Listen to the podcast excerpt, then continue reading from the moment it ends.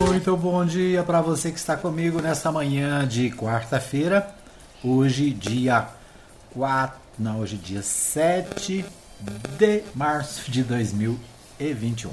Dia 7 do 4. Para você que nos ouve à noite também, boa noite. Obrigado pelo carinho da sua audiência. A gente está começando mais um programa Hora da Notícia aqui pela Mais FM em 87.9. Você ouve também no fmmais.com.br e nos aplicativos. Um abraço para você que ouve no aplicativo Rádiosnet através da Web Rádio Mais Gospel. Você tem a opção de ouvir também pela Web Rádio Mais Gospel, né? uma programação é, separada, diferente, um pouquinho diferente, mas com o mesmo padrão da 87.9. Você ouve também no fmmais.com.br, que é o nosso portal de notícias da cidade. É isso aí, a gente começa o nosso programa nesta quarta-feira, desejando para você um bom dia, que você tenha paz, que você tenha alegria, né, que você tenha um dia agradável. É isso, a gente começa destacando o esporte, né? Vamos destacar o futebol. Ontem teve rodada do Goianão, ontem também teve é, Libertadores da América, né? Então, muito futebol é, ontem e hoje, é claro, né? Quarta-feira é dia de rodada, também tem futebol pelo Brasil afora. A gente vai abrir aqui com o pessoal da RBA News que fala sobre o jogo do Santos e São Lourenço ontem à noite. Vamos ouvir.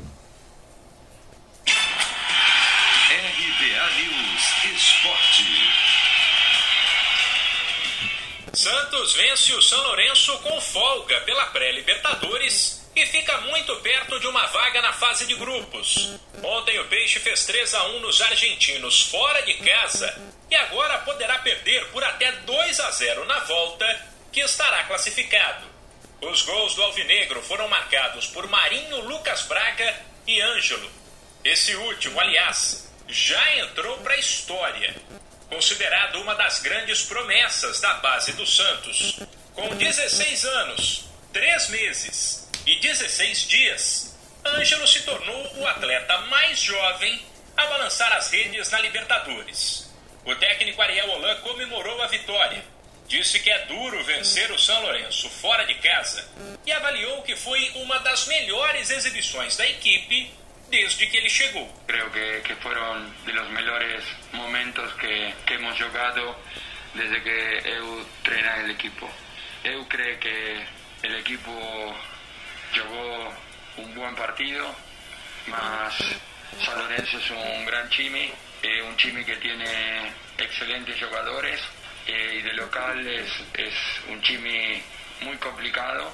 Eu valora mucho la victoria mas todavía tenemos un juego más y esperemos que, que podamos repetir em Brasília o bom partido que, que jogamos hoje. O gol do São Lourenço foi marcado pelo ex-corintiano Romero no segundo tempo, quando o Peixe vencia por 2 a 0.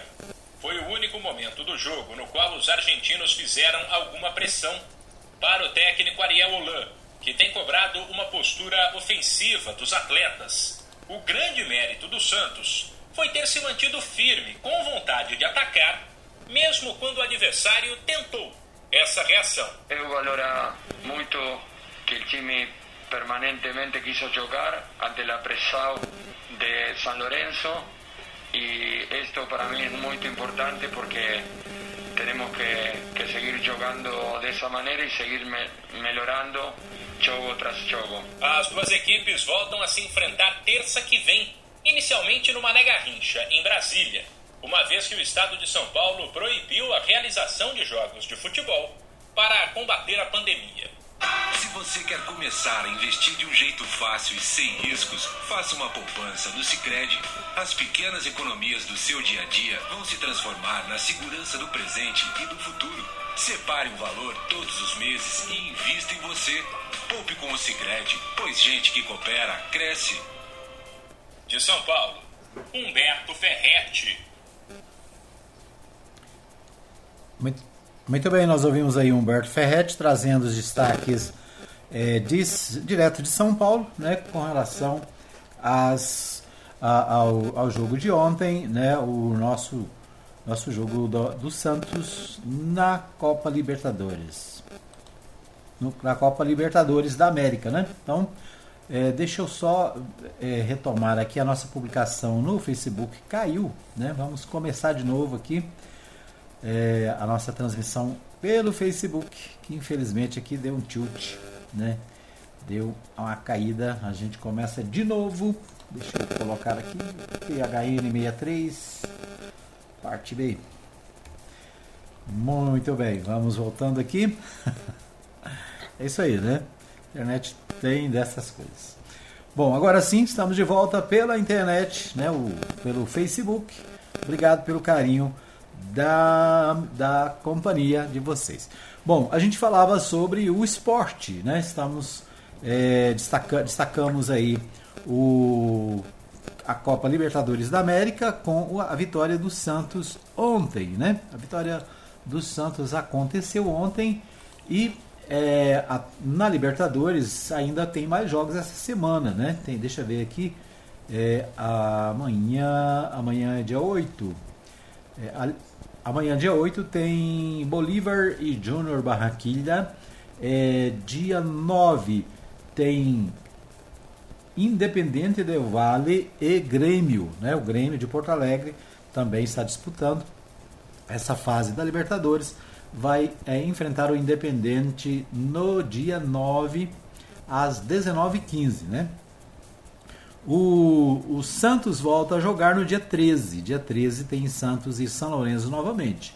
E o Grêmio no dia 14 também joga de novo com o Independente Del Valle, né? É jogo de ida e jogo de volta, né? Então são duas partidas cada. No dia 7, ontem, 21 e 30, não tem resultado aqui, mas teve jogo do Libertar e Atlético Nacional. Né? Então esses os clubes que estão disputando esta fase da Libertadores da América. Né?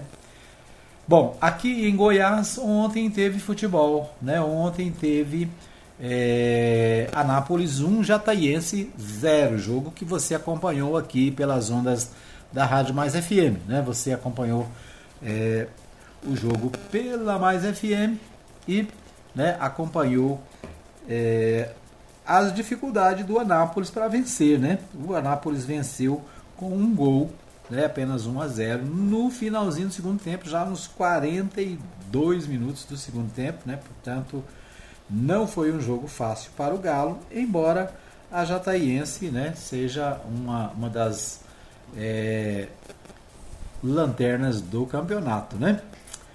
Bom, hoje tem Jaraguá e Goianese às 15h30 lá em Jaraguá.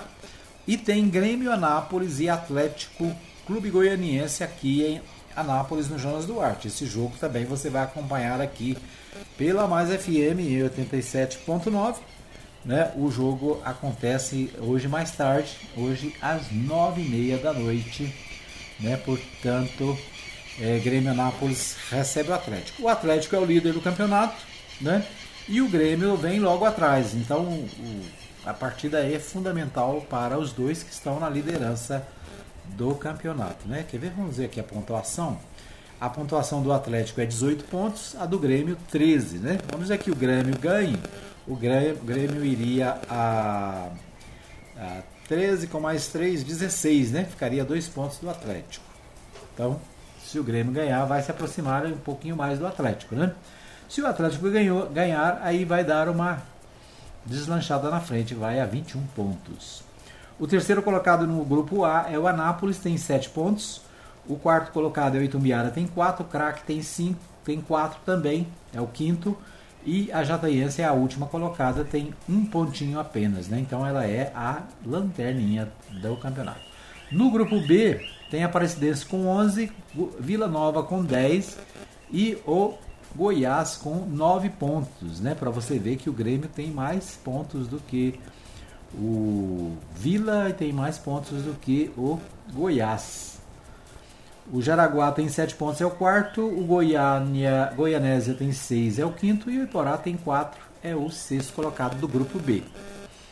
Então, líder Atlético Clube Goianiense com 18, Grêmio Anápolis vem em segundo com 13. Depois vem o Aparecidense com 11. É, e Vila Nova com 10. E o Goiás tem 9. Né? Então, se a gente for na a sequência aqui da, pela pontuação. É, hoje ainda tem, deixa eu ver, hoje tem Jaraguá e Goianésia, tem o Grêmio Anápolis e Atlético. É isso mesmo. Amanhã tem. Amanhã não, sexta-feira tem Jataiense é, e Tumbiara. E na sexta-feira também tem Anápolis e Crack. Então, é, a Rádio Mais FM vai transmitir hoje Grêmio, Anápolis e Atlético. E na sexta-feira, Anápolis e Crack de Catalão. Certo? Então, esses os destaques do esporte para você no nosso Bola na Rede. Muito bem. Bom, vamos às principais notícias da pauta nacional, né? A pauta nacional traz as seguintes informações: Brasil bate marca de 4 mil mortes por Covid registradas em um dia pela primeira vez e soma 337.600 mortos na pandemia. Né? O país contabilizou 13 milhões 106.058 casos e 337.364 óbitos né, por Covid desde o início da pandemia no mês de março do ano passado, segundo o balanço do consórcio de veículos de imprensa. Foram 4.211 mortes pela doença registradas em 24 horas, um novo recorde. É, portanto, né, o destaque do portal G1 nessa manhã, Brasil superou 4.211 mortes por Covid-19 em 24 horas, batendo pela primeira vez a marca acima dos 4 mil mortos. É, 4.200 mortes em um dia pela Covid. O Brasil bate recorde de óbitos desde o começo da pandemia. Tem um gráfico aqui né, mostrando que nós estamos no auge. O, o segundo mês, é, aliás, né, são vários meses aqui que nós estamos em ascendência, né, a segunda onda da Covid, muito mais grave do que a primeira. Né? A primeira o pico de mortes foi 1.554. Hoje nós temos 4.211. Né? Além do Brasil, apenas os Estados Unidos já registraram mais de 4 mil vítimas em um único dia. Em seu pior momento, após as festas de fim de ano, o país norte-americano anotou 4.476 mortes no dia 12 de janeiro, segundo o portal de notícias americano.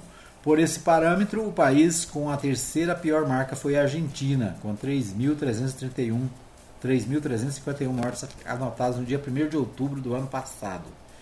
Já são 76 dias seguidos no Brasil com média móvel acima de, da marca de mil.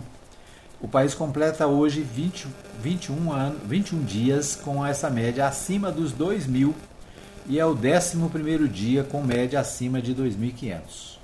O número voltou a subir nessa terça após quatro dias de queda. Né? Então nós tivemos 3.119 no dia 1, dia 2, 3.006, dia 3, 2.800, dia 4, 2.700, dia 5, 2.600, é, dia 6, 2.700 e no dia 7, 4.211 lamentavelmente, né? O que mostra o quê? Que a pandemia não está sob controle, mostra que ah, é preciso continuar se cuidando. Chapecó, cidade elogiada por Bolsonaro no combate à Covid, tem mortalidade maior do que média nacional. O município é o quarto em Santa Catarina com mais casos e o terceiro no número de mortes e precisou transferir pacientes para o Espírito Santo. Especialistas apontam que restrições foram fundamentais para a melhoria do sistema de saúde após o colapso. É, Chapecó, no oeste catarinense, se prepara para a visita do presidente da República, prevista para ocorrer nesta quarta-feira, dia 7. Elogiada pelo presidente pelo trabalho de combate ao coronavírus na cidade, que soma 535 mortos pela doença. Estava com 97% dos leitos de unidade de terapia intensiva ocupados até a tarde desta terça-feira, dia 6. Registrou mortes na fila da espera por leito. e, e chegou a transferir pacientes para o Espírito Santo. Né? Então, cidade de Chapecó tem 97% dos leitos ocupados. Será visitada pelo presidente da República. Coronavac é efetiva contra a variante de Manaus, mostra estudo com 62 mil profissionais de saúde da cidade. Né? Então, esse é o destaque, destaque da, do portal UOL.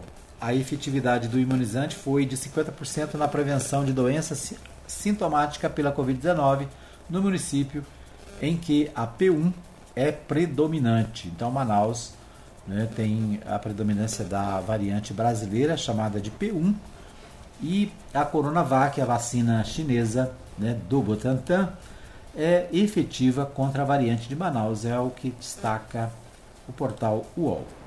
É, o portal UOL também a, destaca o seguinte: após embate de ministros, o Supremo Tribunal Federal julga liberação de culto e missa na pandemia. Esse debate está na pauta do Supremo Tribunal Federal hoje. Né, houve uma, uma decisão a favor na semana passada pelo ministro Cássio, Cássio Nunes Marques, e depois uma, uma contrária de Gilmar Mendes, que tomaram, portanto, decisões diferentes né, no mesmo caso.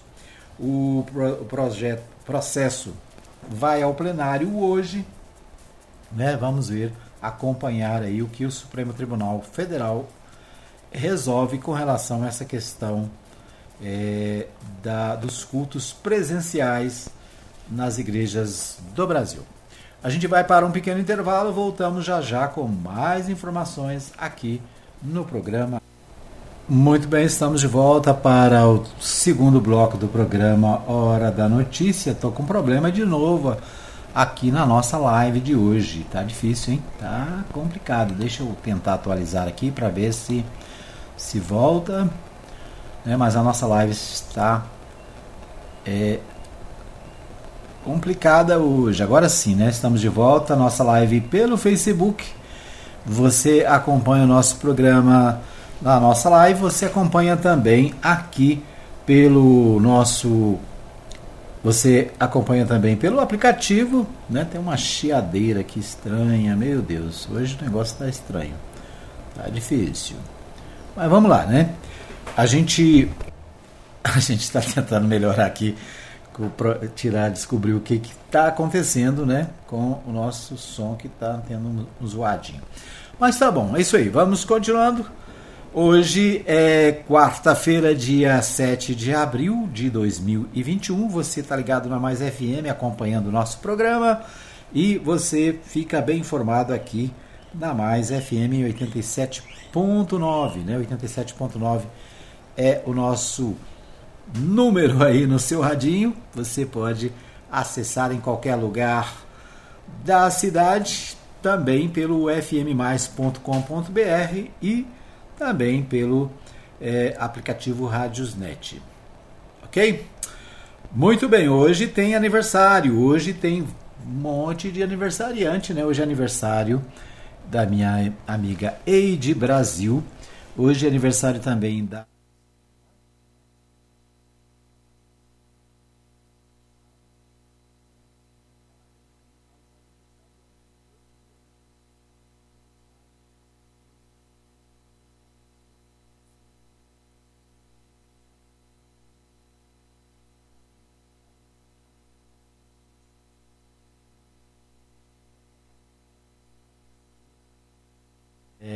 Deixa eu abrir aqui.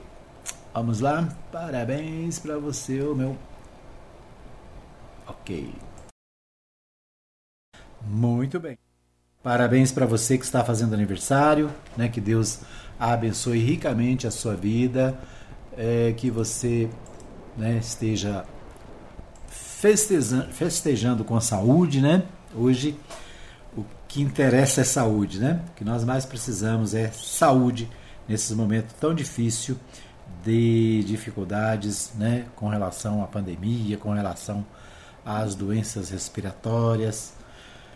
Que Deus te dê paz e saúde, então. Vamos a Goiânia. Nós vamos a Goiânia com o Libório Santos. O Libório traz para nós as principais notícias do dia. Com você, Libório. Muito bom dia. O Hospital do Câncer recebe projeto de eficiência energética da Enel. Família usa cães pitbull contra policiais militares na tentativa de evitar prisão. Deputado reivindica a criação de programa de renda mínima para minimizar efeitos da pandemia. Eu sou Libório Santos, hoje é dia 7 de abril, quarta-feira. Esses são os nossos destaques. Um jovem de 22 anos morreu ao tentar salvar uma amiga que se afogava no rio Uru, zona rural de Itaberaí. A mulher sobreviveu depois de receber ajuda de terceiros. Nascidos no mês de janeiro, começaram ontem a receber auxílio emergencial. Aqui na capital, formaram extensas filas das agências da Caixa Econômica Federal. No dia 9, sexta-feira, agora, começa a receber os nascidos em fevereiro. A Enel Goiás acaba de executar um importante projeto de eficiência energética no Hospital do Câncer Araújo Jorge, que vai trazer muita economia para o hospital, que é beneficente e uma referência no tratamento dessa doença em toda a região centro-oeste. João Alexandre, responsável pelos projetos de eficiência energética da Enel Goiás, dá detalhes sobre o projeto. Nesse projeto foi investido aproximadamente 2 milhões de reais e conseguimos fazer a substituição de 4.560 lâmpadas e luminárias antigas por outras de LED, que são mais econômicas, eficientes e duram até 10 vezes mais que as lâmpadas comuns. Trocamos 77 equipamentos de ar-condicionado por equipamentos mais eficientes e instalamos um sistema de ar-condicionado central. Também instalamos um sistema de aquecimento solar de água com a capacidade de 3.500 litros de água, ou seja, a gente vai estar aproveitando a energia do sol para economizar na conta de energia do hospital. Essa ação irá proporcionar uma economia de 956 megawatts-hora por ano de energia. Fazendo um comparativo, essa energia economizada ela seria suficiente para alimentar aproximadamente 523 residências durante um ano. Em reais, isso representa uma economia de 300 mil reais por ano, que poderá ser direcionado para o melhor atendimento aos pacientes do hospital. No giro pelo mundo do crime. Cuidado com os cães pitbull, pois eles estão soltos. A família de um homem suspeito de tentativa de homicídio soltou dois pitbulls contra policiais militares para tentar impedir que eles levassem o investigado. O caso aconteceu em Anápolis, mas o suspeito foi preso.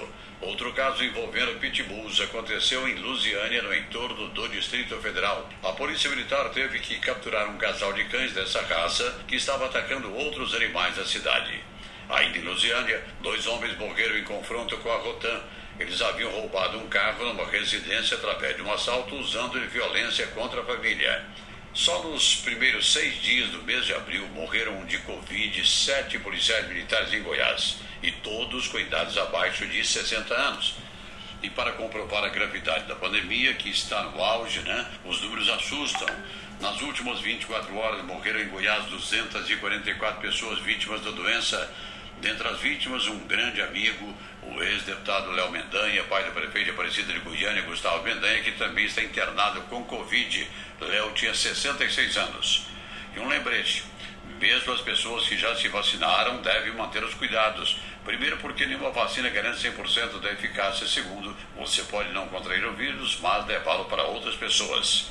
Mais um grave acidente, mais uma pessoa perde a vida. Na manhã de ontem, na GO 219, em Bela Vista de Goiás, um veículo de passeio bateu de frente com um caminhão, provocando a morte do seu motorista. A Assembleia Legislativa retomou ontem as sessões plenárias, mas de forma virtual. Dentre os vários assuntos discutidos pelos deputados, o problema da Covid continuou em destaque. Deputado Antônio Gomide afirmou que a vacina será a grande solução para contornar a pandemia, mas há uma morosidade. Enquanto ela não chega contento, o governo estadual deve criar um programa de renda mínima. O isolamento social, claro, ele é importante porque nós não vamos deixar contaminar as pessoas no momento que nós não temos a vacina. Mas nós também sabemos que o isolamento social só vai ter sentido à medida que se tiver um programa de renda mínima ao cidadão para que ele possa obviamente, ter um complemento da sua renda familiar. E essa é a tarefa do governo estadual nesse momento. Fazer uma opção em Goiás, assim como outros estados já fizeram, mas nós precisamos, nesse momento, salvar vidas. E à medida que não tem a vacina, a renda mínima, um programa de renda mínima, ele é fundamental, seja no incentivo à agricultura familiar, seja no incentivo no sentido de facilitar e dar mais acesso aos créditos para o trabalhador autônomo e também para o microempreendedor. E é dessa forma que nós, enquanto deputados estaduais, vamos poder salvar vidas enquanto a vacina não chegue. Eram essas as informações de hoje. De Goiânia, informou Libório Santos. Muito bem, ouvimos aí o Libório Santos, né? Você que estava pela pela nossa live no Facebook perdeu um pedacinho aí porque travou de novo, né? A terceira trava, terceiro travamento do dia. Mas é isso, a gente vai aqui levando para você né, as principais informações do dia através do nosso programa Hora da Notícia. Né? Você fica sabendo do que acontece no Brasil, em Goiás e no mundo. Muito bem, o Libório Santos destacou aí uma iniciativa da Enel, né? O Hospital do Câncer recebe projeto de eficiência energética da Enel. O Hospital do Câncer né, recebe um sistema de energia é, solar, né? o que leva, segundo os levantamentos feitos pela própria Enel, a uma economia de aproximadamente 300 mil reais por ano. Né? Energia solar é um, um, um modelo importante, interessante, que está sendo implantado no Brasil inteiro. É uma, vamos dizer assim, uma, uma coisa do momento. Né? Depois nós vamos trazer aqui no nosso programa, aqui na Mais FM, alguém para falar especificamente sobre a energia solar, né? como é, você pode implantar na sua casa, como você pode implantar na sua empresa. Então a energia solar é uma novidade importante. Né? É claro que tem que ter um investimento inicial, mas o que nós percebemos é que é, empresas e mesmo particulares que têm colocado esse sistema é, tem, cons conseguem economizar energia. Não é que economiza, na verdade ele produz energia. Né? Ele produz a energia que é disponibilizada para a Enel e que volta pra, para, para você na forma de desconto. Né? Então é isso aí. Depois a gente vai trazer alguém aqui, especialista, para falar sobre energia solar né? e como implantar energia solar para que a gente possa, quem sabe também, né? fazer algum, algum um projeto e diminuir a conta de energia. É isso aí. É, outra, outra discussão né, colocada pelo Libor é a questão dos pitbulls, né? Pitbull é, colocados contra militares na tentativa de evitar prisão, né? Então, os soldados, os militares vão lá fazer o seu trabalho e são é, surpreendidos por esses animais, né, que são é, pelo menos tradicionalmente conhecidos como extremamente perigosos.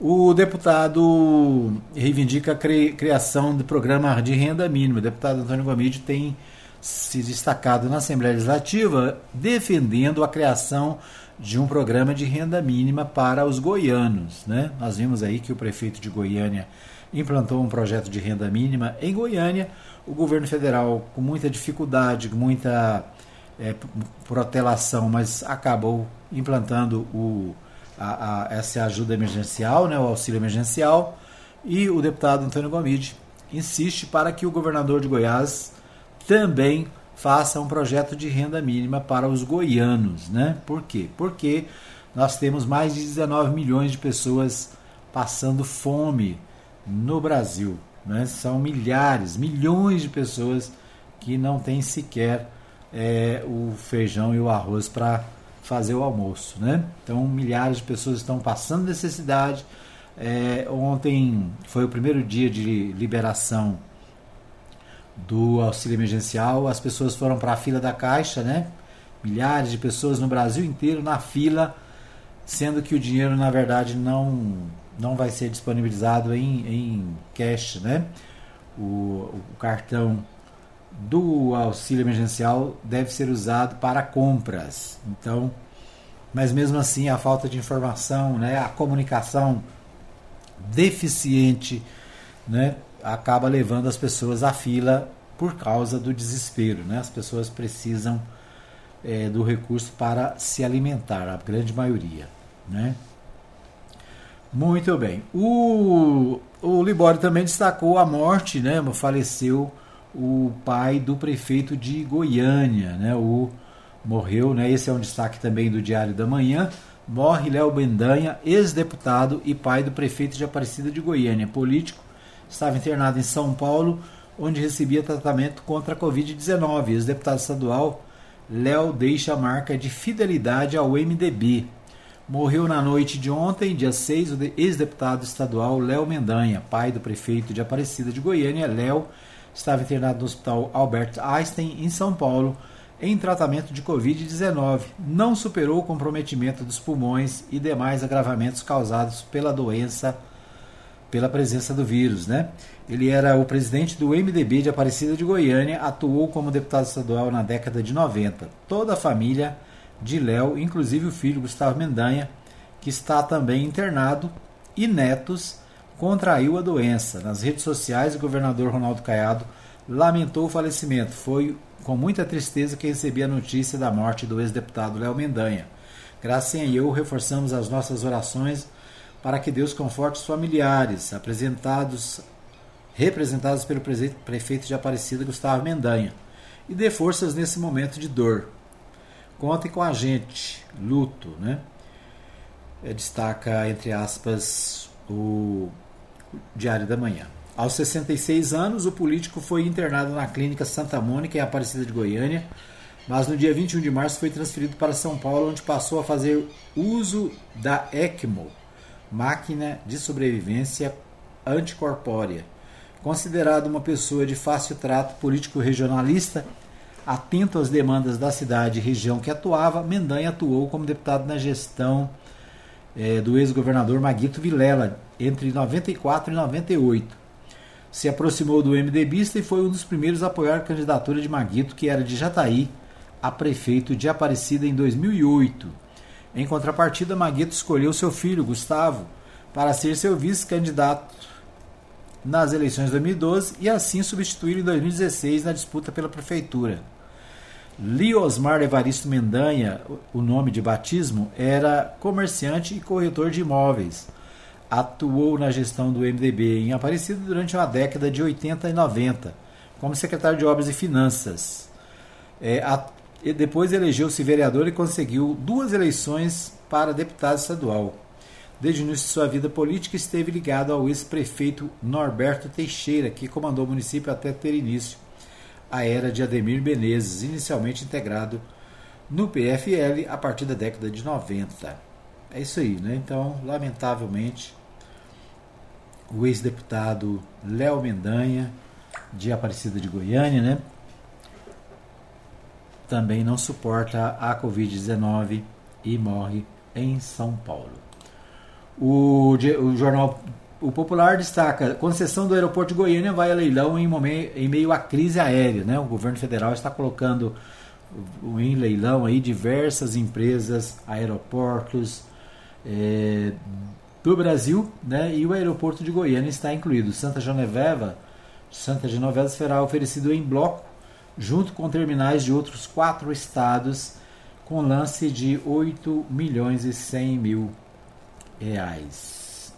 É isso, né? Esse destaque do Diário da Manhã. O Correio Brasiliense destaca: Covid-19 provocou a morte de 5.798 profissionais de saúde desde o início da pandemia. Então, o Correio Brasileiro também destacando a Covid-19, mas destacando a morte dos profissionais de saúde. 5.798 profissionais de saúde mortos em um ano. Pelo segundo dia consecutivo, há apenas uma vaga de UTI para adultos no Distrito Federal. Então, também Distrito Federal, apenas uma vaga para UTI. Ok, esses os destaques do nosso segundo bloco. Nós vamos para um pequeno intervalo e voltamos já já com mais informações aqui no programa Muito bem, estamos de volta para o terceiro e último bloco do programa Hora da Notícia. Você acompanha aqui na Mais FM 87.9. Você acompanha também no, nos aplicativos e, é claro, também na nossa live pelo Facebook, né? Obrigado por, pelo carinho da sua companhia nesta quarta-feira, dia 7 do 4. Muito bem, vamos destacar, portanto, as notícias do nosso terceiro bloco. Deixa eu só abrir a minha pauta aqui, que eu acabei me esquecendo. Mas é, a nossa pauta é o seguinte: vamos com o Jornal Contexto. O Jornal Contexto destaca: Câmara aprova em primeira votação igrejas e templos como atividades essenciais. É, a Câmara Municipal né, votou ontem projeto de lei que projeto de lei, deixa eu só fechar aqui. É, projeto de lei que estabelece as igrejas e os templos religiosos, né? igrejas católicas e evangélicas e, e, né? e outras denominações, a Câmara aprovou em primeira votação esse projeto de lei né, que coloca as igrejas e templos religiosos como, como atividades essenciais. Após um longo debate que durou cerca de duas horas, com intervenções de praticamente todos os vereadores que participaram da sessão, sessão remota, presta atenção nisso, participaram da sessão remota da Câmara Municipal de Anápolis, foi aprovado por unanimidade, unanimidade projeto de lei PLO 17 de 2021 que define as celebrações religiosas como atividades essenciais enquanto perdurar a situação de emergência em saúde pública e o estado de calamidade pública no município. De autoria da vereadora Cleide Hilário, do Republicanos, a proposta ainda passará por mais uma votação para em seguida ser encaminhada para ascensão ou veto por parte do Poder Executivo Municipal. O projeto prevê que as celebrações religiosas, sem distinção de credo, deverão obedecer às determinações da Secretaria Municipal de Saúde no tocante à sanitização e limite de capacidade de pessoas nos locais de celebração. Essa limitação, ainda conforme o projeto, deverá ser observada de acordo com a gravidade da situação e desde que, por decisão devidamente fundamentada da autoridade competente, devendo ser mantida a possibilidade de atendimento presencial em, em tais locais. Durante o debate, o vereador Jackson Charles levantou a questão sobre a decisão de ser tomada a ser tomada pelo plenário do Supremo Tribunal Federal a respeito dessa matéria, considerado considerando a recente decisão monocrática do ministro Nunes Marques, que liberou a realização de cultos religiosos no país. A referida decisão, concedida em caráter liminar, determinou que os municípios, os estados e o Distrito Federal se abstenham de cumprir decretos que proíbem a realização de celebrações religiosas. O plenário do Supremo Tribunal Federal deve se reunir nesta quarta-feira, dia 7, para analisar a decisão, com tendência de fazer valer a autonomia dos estados, municípios e do Distrito Federal, que é delimitar o funcionamento de templos via decretos, durante período de emergência em saúde pública e de calamidade pública, em situações como a de a que o país enfrenta pela pandemia do coronavírus. Da mesma forma, se manifestou o presidente da Casa, vereador Leandro Ribeiro, entendendo que independe da posição que vier a ser tomada no STF, estamos fazendo o nosso papel. Independente, né, na verdade. O presidente ainda destacou a Câmara Municipal, que a Câmara Municipal não cedeu a nenhuma pressão de igrejas e autoridades religiosas para aprovação do projeto. Durante os debates, vários parlamentares mencionaram o trabalho de lideranças religiosas em prol da iniciativa como forma de garantir o preceito constitucional de liberdades individuais e de crenças.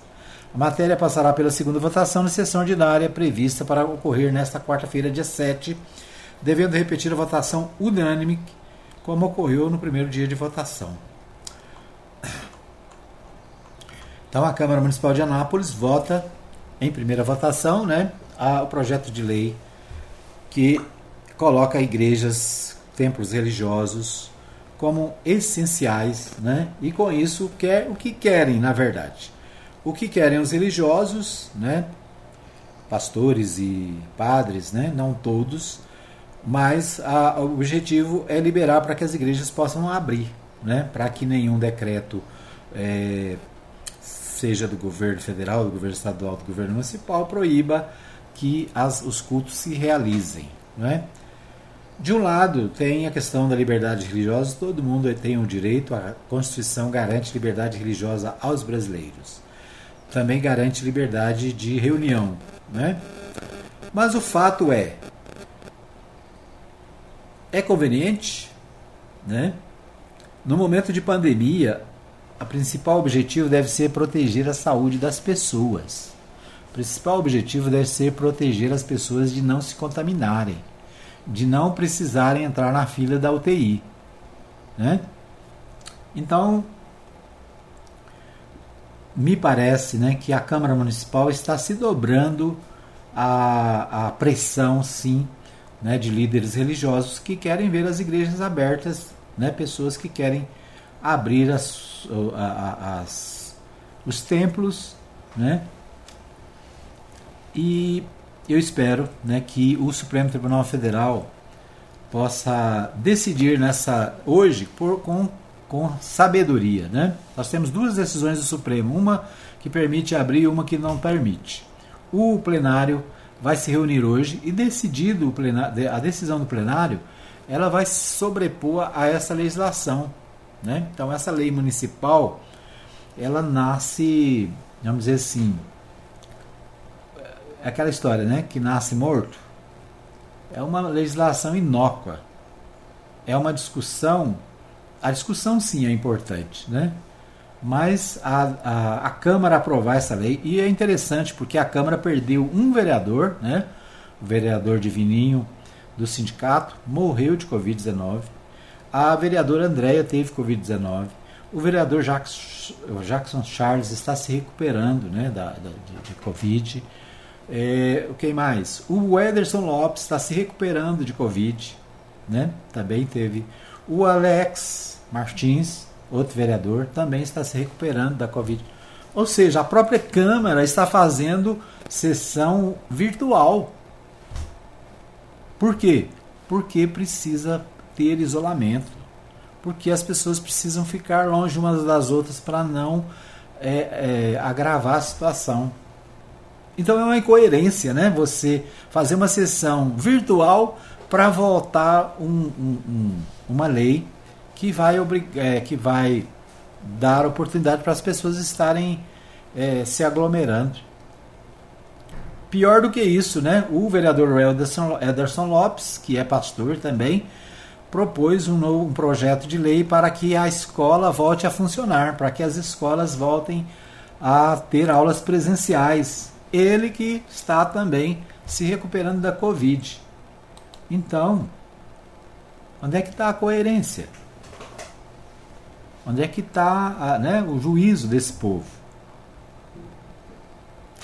Vamos ver o que acontece, né? Com certeza o projeto será votado hoje, aprovado por unanimidade, né? Não tem uma voz distoante na Câmara para chamar atenção, para dizer que isso é uma incoerência, né?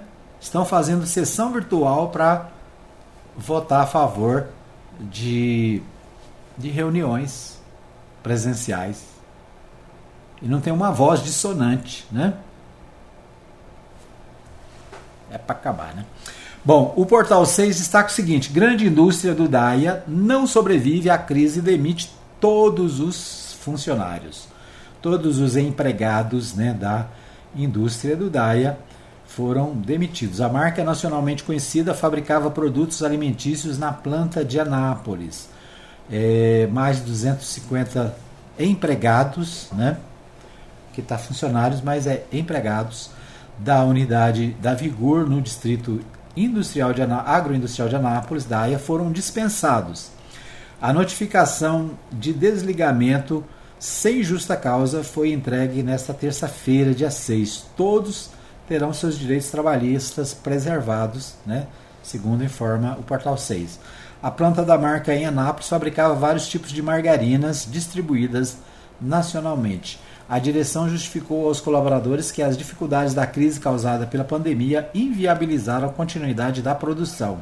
Portal 6 procurou a Vigor para comentar a situação, mas não houve retorno até o momento desta publicação lamentavelmente, né, 250 empregados de uma empresa, de uma grande indústria do DAIA, fechando as portas, né? E os vereadores preocupados com é, reuniões né, presenciais. Devia estar preocupado em ajudar a resolver os problemas né, das empresas que estão fechando. Né? Deveriam estar cobrando do governador um projeto de assistência para as empresas. Né?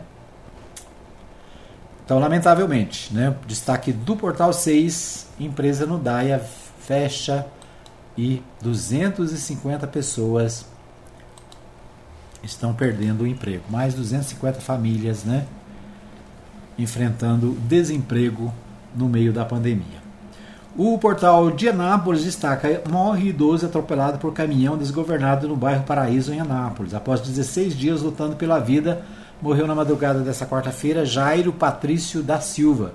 do senhor que foi atropelado pelo caminhão do supermercado Ribeiro, na, no bairro Paraíso, em Anápolis.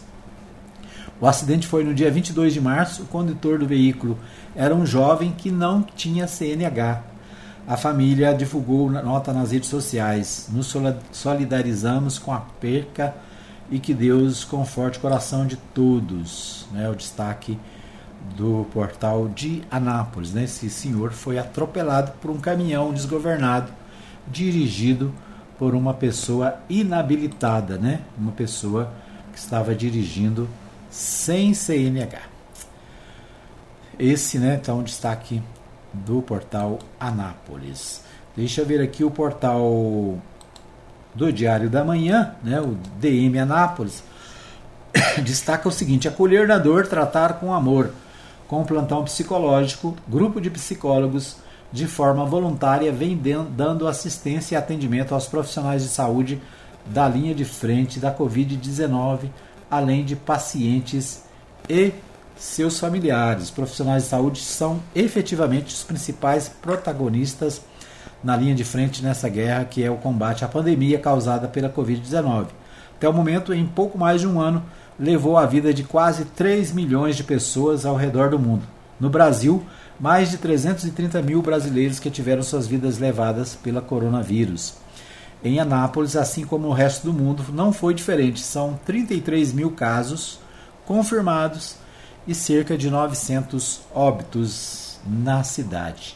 O risco de contágio, a contaminação de sua família ao retornar para casa, a intensa jornada de trabalho, além da ansiedade, sofrimento e estresse com tamanha pressão, com a perda de tantos pacientes, são alguns dos desafios que geram um grande impacto na saúde mental desses profissionais. Né? Então, a iniciativa é, de psicólogos né, da cidade assistindo aí os, os, os trabalhadores da saúde e também pessoas né, que tiveram perda com a Covid-19. É o destaque do jornal Diário da Manhã, Anápolis. Deixa eu ver se tem aqui algum contato.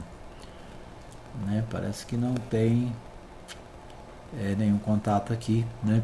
Mas é isso, né? Os profissionais estão se cuidando e cuidando dos outros, né? Então, parabéns aí aos psicólogos anapolinos que tomaram essa iniciativa. Muito bem, nosso tempo está esgotado. Quero agradecer a todos que acompanharam o nosso programa de hoje. Né? Tivemos várias dificuldades aqui na nossa transmissão, na nossa live, mas né, estamos finalmente concluindo o nosso programa, programa Hora da Notícia, aqui pela Mais FM. Você acompanhou em 87.9, também né, nos aplicativos. É, hoje à noite tem a nossa reprise. Quero agradecer a você que nos acompanha na nossa reprise todos os dias. Né? Deixa um recadinho para a gente aí na nossa no nosso WhatsApp 995294013. É o WhatsApp para você deixar o seu recado, sua participação, né, o seu comentário, seja do programa, seja de outro assunto né, de seu interesse. A Mais FM está aberta para trazer para você as principais informações do dia e, é claro, colocar o seu assunto também na nossa pauta do programa. Obrigado pelo carinho da audiência. A gente volta amanhã, se Deus quiser, às 8 da manhã, direto ao vivo